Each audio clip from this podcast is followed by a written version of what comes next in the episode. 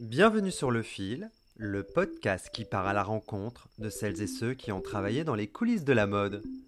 Je suis Julien Sanders et aujourd'hui je vous emmène à la rencontre de Thierry. Dans 7 jours se termine la campagne de précommande de Griffé, la revue que j'ai confondée avec Salomé du Domaine, la mode racontée par ses étiquettes. Avec Salomé, nous avons décidé de raconter une autre histoire de la mode, en tirant le fil des étiquettes qui se cachent dans nos vêtements. Pour le premier numéro de Griffé, nous faisons entre autres un focus sur Maison Margiela. C'est la raison pour laquelle j'ai organisé une mini-rencontre avec Thierry, qui forme un duo créatif avec son partenaire Hervé depuis 1994. Après avoir formé leur label On, ils ont fait un passage comme designer de la ligne 4 chez Maison Martin Margiela durant 6 saisons, de 2008 à 2011. Fin mars, avant qu'un orage s'abatte sur Paris, Thierry m'a accueilli au sein de l'IFM pour parler de ses trois années au sein de Maison Martin Margiela. Si vous souhaitez en savoir plus et précommander Griffé, je vous invite à m'envoyer un message sur Instagram à Julien-du-bas Sanders. Je vous souhaite une bonne écoute. Bonjour Thierry, merci de m'accueillir euh, ici au sein de l'IFM, de l'IFM pardon. Euh, D'abord, vous êtes un duo créatif, vous êtes deux, et j'aimerais que vous me parliez, enfin que tu me parles de ce duo que tu formes avec ton compagnon. Oui. Alors, euh, en fait, le, duo, euh, on va dire le duo de Hervé et Thierry existe depuis euh, 94, 1994. Au départ, on faisait partie d'un collectif qui s'appelait Union pour le vêtement, euh, un collectif qui est né à l'École nationale des arts visuels de la Cambre. On a présenté hier, on a gagné hier, et ensuite, euh, on a donc euh, commencé à distribuer la collection euh, en Asie. Et puis, le ce collectif, finalement, s'est dissous. Et on a recréé, Hervé et moi, ce qu'on appelait la- une, une autre marque qui s'appelait Own, O-W-N. Et on a eu cette marque aussi pendant presque, donc de 99 à 2008, presque 9 ans. Et à partir de 2008, euh, au moment où on a dû arrêter la marque euh, Own, on a commencé à faire euh, des consultings euh, pour, euh, pour plein de marques, notamment euh, euh, Martin Margiela. Voilà. Donc vous avez commencé à faire du consulting pour Martin Margiela avant d'entrer au sein de la maison? Euh, en fait, non. Quand je, quand je dis qu'on a fait du consulting, en fait, euh, c'est parce que on, est rentré dans la maison Martin Margiela euh, fin fin 2008. En fait, on était designer freelance et euh, on travaillait uniquement sur la ligne 4 parce que à l'époque, la maison avait euh, des lignes bien bien définies. Il y avait donc la ligne artisanale. Il y avait la ligne 1 qui était ce qu'on appelait la ligne du show, la ligne 4 c'était les intemporels, et puis après il y avait toutes les lignes euh, 10 et 14 à l'homme et, et accessoires. Donc nous on était uniquement sur cette ligne euh, 4 qui était une ligne euh, femme euh, classique. Donc vous rentrez chez Margiela en 2008. Oui. Euh, comment vous rentrez au sein de la maison? En fait on rentre de manière complètement, euh, on va dire, classique. Euh, on a eu en fait une interview avec Martin, Martin Margiela. On devait présenter, on devait à la fois présenter un dossier, on avait amené quelques pièces de notre collection qui nous semblaient pouvoir aussi, comment dire, être comprises dans, dans l'univers de, de la maison Margiela. Et c'était une longue interview. C'était d'ailleurs, euh, c'était un peu comme passer son baccalauréat en fait. Il y avait un truc à la fois, euh, euh, comment dire, très très bienveillant dans la dans l'interview, c'est quelqu'un qui était énormément euh, curieux, qui posait beaucoup de questions. Et puis il y avait quelque chose, bon, le rencontrer pour nous c'était quand même fantastique quoi. Voilà. Et, euh, et la connexion, oui, s'est fait. euh, en fait, elle s'est fait par Isabelle Aout, qui était à l'é- à l'époque euh, directrice euh, de la ligne artisanale. Bah alors, euh, parle-moi de votre premier jour au sein de la maison. Alors, le, le, bon, je me souviens pas très très bien du premier jour, je me souviens plutôt des premiers moments là-bas. Ce qui était assez incroyable, c'est que euh, c'était là, je pense que c'était une des seules maisons où quand on rentrait dans les, dans les bureaux, tout était Martin Margiela. C'est-à-dire qu'il y avait cette obsession euh, du blanc, de peindre tout en blanc. Donc euh, ça allait de la graffeuse qui était peinte en blanc à la perforatrice, au classeur, tout, tout participait. Donc il y avait quelque chose d'assez, comment dire, ouais, global quoi, et, et, impressionnant. Et ensuite, il y avait aussi toutes les archives de, de la maison. Euh, une façon de travailler aussi beaucoup euh, sur la 3D, sur le moulage. Euh, voilà, c'était toutes des, des, des expériences qui étaient exceptionnelles. Voilà. Donc vous allez travailler tous les deux sur la ligne 4. Comment est cette ligne 4 quand arrive fin 2008 Alors fin 2008, la ligne 4, en fait, elle, est, elle existe, mais elle est peut-être pas très elle n'est pas encore très très développée.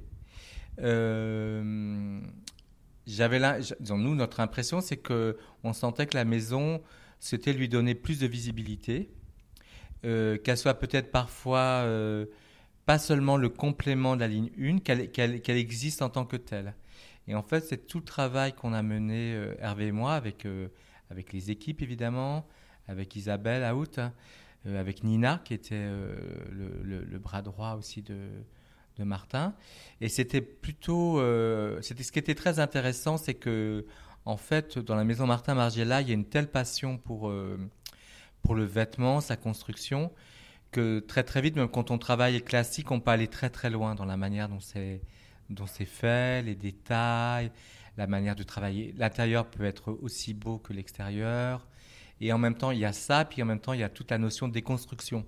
C'est-à-dire qu'on a une certaine liberté sur la façon de gérer les volumes. Euh.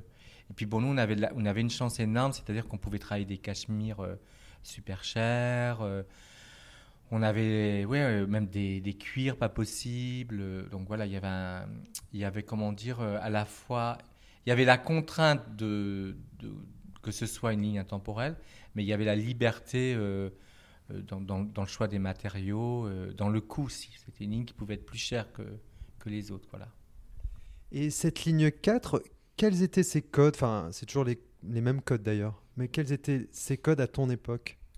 Nous, à l'époque, ça devait être une garde-robe euh, intemporelle, c'est-à-dire qu'on devait avoir forcément, il fallait un trench, il fallait un manteau classique, il fallait blazer et, et pantalons classiques, mais après on avait le droit de travailler plusieurs euh, sizing, euh, la chemise revisitée, euh, quelques robes, il y avait une partie soirée aussi, mais pareil le soir il n'était pas red carpet, il était, ça pouvait être par exemple une, comme on dit en italien, une tuta, c'est-à-dire une combi euh, qui pouvait être revisité en chiffon. Et puis, en fait, euh, nous, on a remis à l'honneur aussi, même si ça existait avant, mais on a beaucoup travaillé sur la notion de réplica dans la ligne 4. On avait à peu près euh, chaque saison plus d'une dizaine de réplicas. Et ça, c'était super intéressant. C'est-à-dire comment on prend un vêtement que tout le monde connaît, juste en lui changeant son affectation de tissu, qu'est-ce que ça devient euh, à la fois qu'est-ce que ça devient en termes de, vêtements et qu'est-ce que ça devient aussi, euh, comment on le porte, tu vois. Euh. je me rappelle, on avait travaillé à un moment, on était sur du workwear, comment du workwear peut devenir du evening, quoi, voilà, de, la tenue de soirée, quoi, voilà. Et ben, c'est intéressant que tu parles de cette ligne répliquée parce que justement, ça m'interroge sur cette notion de création. Comment, comment vous, comment l'aspect création était travaillé au sein de la maison? En fait, c'était, on, on partait quand même pas mal de vintage. Alors pour les réplicas, c'est évident parce qu'on part d'une pièce existante. Après, on a le droit évidemment de la resizer, disons de, lui donner euh, euh, une autre ampleur, voilà. Euh, donc ça, c'était assez simple. Après, il fallait garder des codes de, du réplica. Et puis de l'autre côté, si je parle plus de la ligne 4, on repartait aussi de, pièces euh, qui étaient existantes. On devait juste essayer de les sublimer, euh, à la fois dans les choix tissus, mais aussi on devait euh, évidemment quelque part correspondre au code de la maison Martin Margiela. Il y avait ce côté aussi oversize qui était très très présent. il y avait ce côté parfois aussi à la fois ultra fini et aussi pas fini, les deux qui, étaient, qui existaient. Donc tout ça, en fait, voilà, c'était, il y avait un espèce de dosage. Là, je le décris, je le décris, mais en fait, c'est beaucoup plus instinctif que ça, hein, la manière dont, on l'approche. Voilà. Est-ce que tu te souviens, durant ces trois ans, une pièce iconique que, aurais pu que vous avez réalisée pour la maison ou, peut-être un défilé marquant pour vous? Alors, en pièce iconique. Euh, qu'est-ce que je pourrais dire en pièce iconique euh, Si peut-être en fait on a, il y a une collection justement qui était sur le thème du workwear et on l'avait entièrement développé en, en camel, dans ce tissu euh, qui est ultra classique. Et en fait, euh, ça marchait plutôt bien avec l'esprit de la maison parce que même si le camel, c'est un peu des, des, codes ah, d'une garde-robe, on va dire, qui peut être un peu bourgeoise, voilà. Le fait de, de, faire des pièces workwear, en fait, tu lui donnes déjà une autre allure, une autre façon de, de l'apercevoir. Et ça, c'était vraiment, pour moi, ouais, c'était une, une, assez grande réussite, voilà. Et Martin quitte la maison en 2009. Comment ça se passe cette transition? Qu'est-ce qui va changer pour, pour toi, pour, enfin pour votre duo, dans la façon de créer? Bon, déjà, qu'est-ce qui se passe quand il part? En fait, nous, quand on est arrivé, euh, il, était, disons, il nous a donc, on a été embauché. Puis quand on est arrivé, il était déjà plus là, mais on parlait plus de, vacances. Et en fait, nous, on n'a jamais travaillé réellement avec lui. C'est-à-dire qu'on travaillait plutôt avec son bras droit. Euh, donc nous, on n'a pas vraiment connu parce qu'on n'a jamais eu, on n'a jamais eu de, séance de travail. On a tout de suite travaillé avec les équipes bah, qu'il avait laissées en place, quoi. Donc euh, ça, c'est un, peu une question, je peux pas vraiment y répondre, quoi. Et eh ben donc maintenant, on va parler de ton départ, de votre départ. Pourquoi vous quittez la maison en juillet 2011 ben, en fait, bon. Euh, on va dire que de toute façon, quand on est freelance, on a un système de, de, contrat. On signe souvent pour euh, trois saisons. Donc, on a fait deux fois trois saisons. Et euh, voilà, je pense qu'aussi la maison avait peut-être envie de prendre un autre départ. Ils ont, ils ont voulu en fait donner la ligne 4. Euh, ils ont voulu que la ligne 4 et la ligne 1 soient faites par un, seul designer avec son équipe.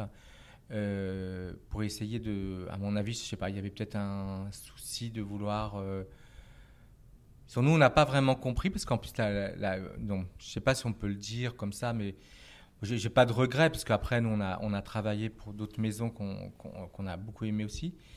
Euh, à l'époque, qu'on a démarré, voilà, il y avait l'idée que la ligne 4 soit vraiment presque autonome. Et après, je pense qu'il y a eu un changement de stratégie dans euh, l'approche marketing. Euh, mais moi, je, dois dire que je, trouvais, euh, je, pense qu'à l'époque de, Martin Margiela, sa grande force, c'est qu'il arrivait à donner à chaque ligne une espèce comme ça d'identité, même si après tout pouvait se mélanger. Mais on savait les reconnaître. C'est ça que je trouve très très fort. Après, ça s'est beaucoup perdu en fait. Voilà, je n'ai pas, j'ai pas de, jugement de valeur. Euh, c'est une autre façon d'aborder la marque. Voilà.